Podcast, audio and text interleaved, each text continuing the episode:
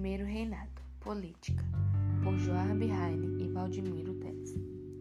Após a proclamação da independência, se iniciou no Brasil um processo de criação e consolidação do Estado Nacional, que se deu com o registro de pequenos conflitos nas diferentes províncias brasileiras, principalmente no norte e nordeste do país. A partir daí, houve a elaboração da Constituição e, em 1823, seria aprovada a primeira Carta Constitucional Brasileira. Por mais que essa Constituição tivesse um caráter liberal, ela não se preocupou em extinguir a escravidão. Por sua vez, a Assembleia Constituinte tentou limitar o poder do imperador. E por isso, Dom Pedro I não aceitou a carta, dissolveu a Assembleia e impôs uma nova Constituição em 1824, com o poder do Estado dividido em quatro: legislativo, executivo, judiciário e moderador. Desse modo, o imperador poderia intervir nos outros poderes. Pela Constituição, o voto era censitário e apenas homens não escravizados e não indígenas acima de 21 anos de idade poderiam votar.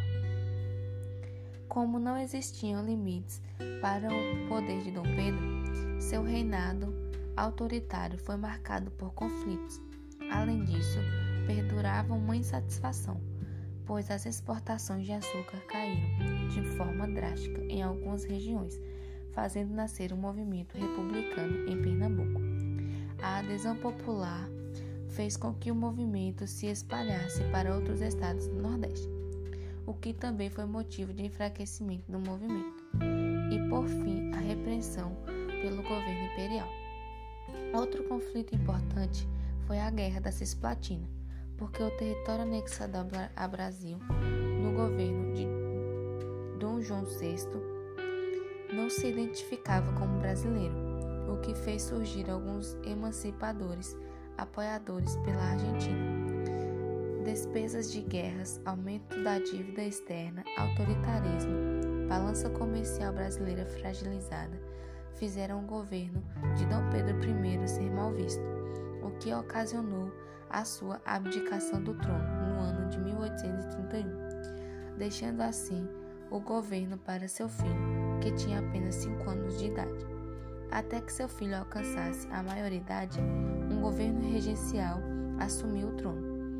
Na Chapada Diamantina, não localizamos registros sobre a política nesse período. A região era também pouco povoada. Documentos revelam esses conflitos, especialmente com a descoberta dos diamantes, a legalização das terras com a lei de 1850 e depois com a disputa entre os partidos políticos e os coronéis. Fim da matéria.